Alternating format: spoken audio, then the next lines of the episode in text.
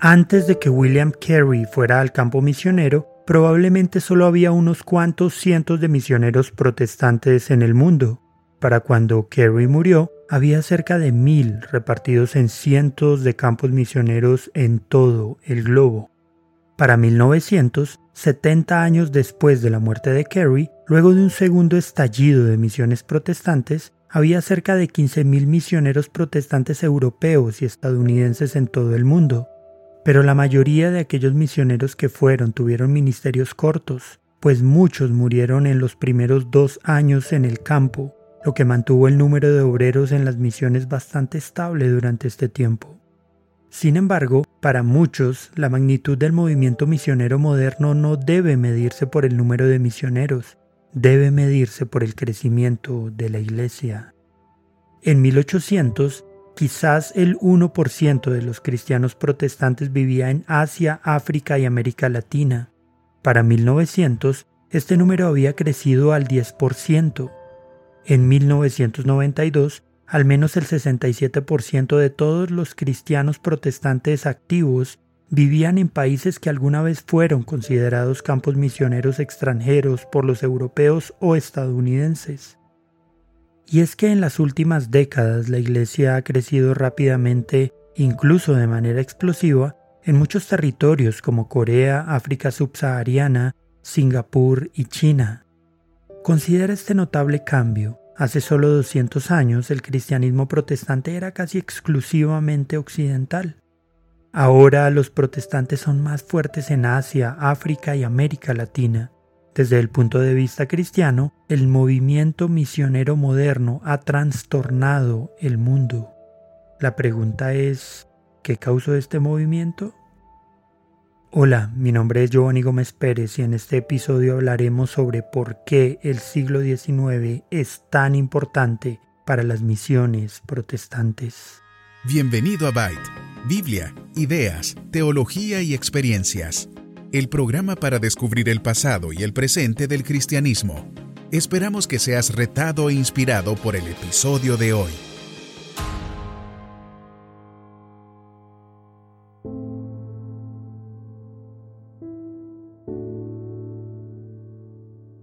Los primeros misioneros protestantes europeos en Asia desembarcaron en India casi un siglo antes que William Carey. Bartolomé Siegenbalg y Heinrich Plutschau fueron pietistas de la Universidad de Halle en Alemania que fueron a la colonia danesa de Tranquebar en India en 1706. Más de 50 misioneros pietistas de Alemania los siguieron a la India durante ese siglo.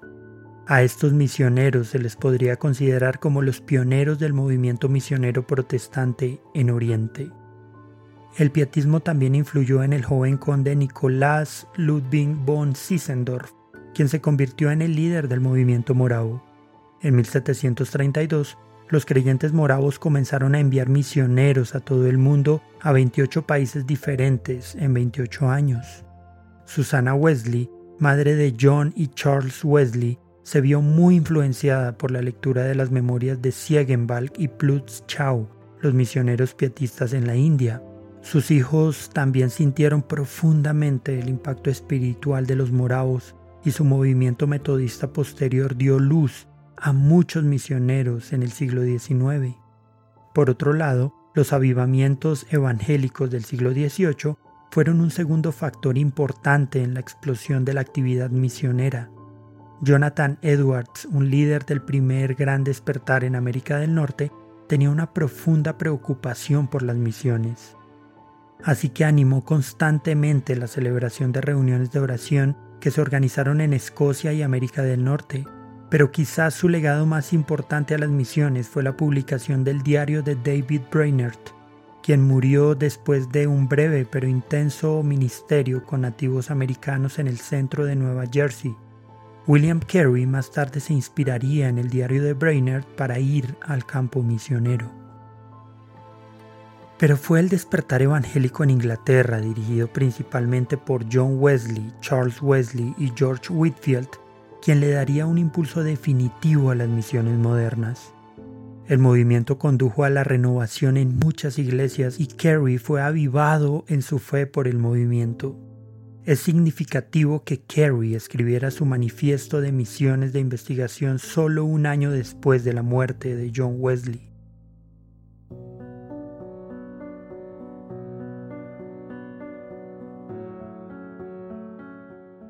Otro factor a tener en cuenta era el contexto político y comercial del momento.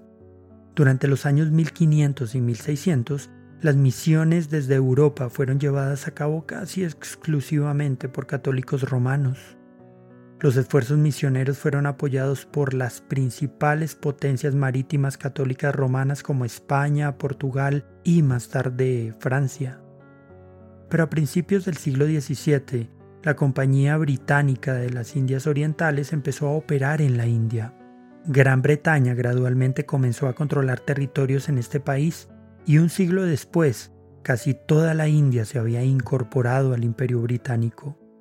Inglaterra, con sus crecientes intereses comerciales, se había convertido en la potencia marítima dominante del mundo. Las noticias de las exploraciones del capitán James Cook en el Pacífico Sur fueron muy difundidas en Inglaterra, ampliando la comprensión del mundo por parte de las personas del común. Cuando Carey leyó el último viaje del capitán Cook, su interés en las misiones se profundizó mucho más.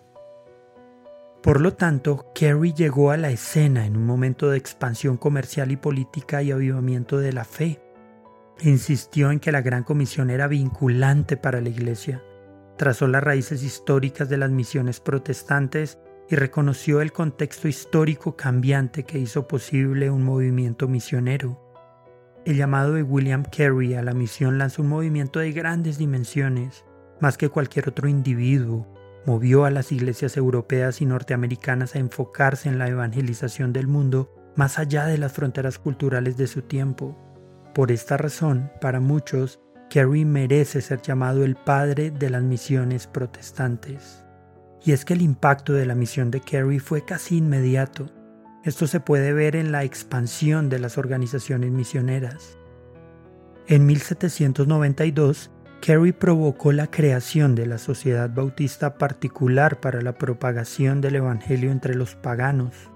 Pronto siguió una explosión de agencias misioneras como la Sociedad Misionera de Londres, que se fundó en 1795, las Sociedades Misioneras de Escocia y Glasgow, que iniciaron operaciones en 1796, la Sociedad Misionera de la Iglesia, que se abrió en 1799, la Sociedad de la Tradición Religiosa, que se fundó en 1799, y la Sociedad Bíblica Británica y Extranjera, que empezó a operar en 1804.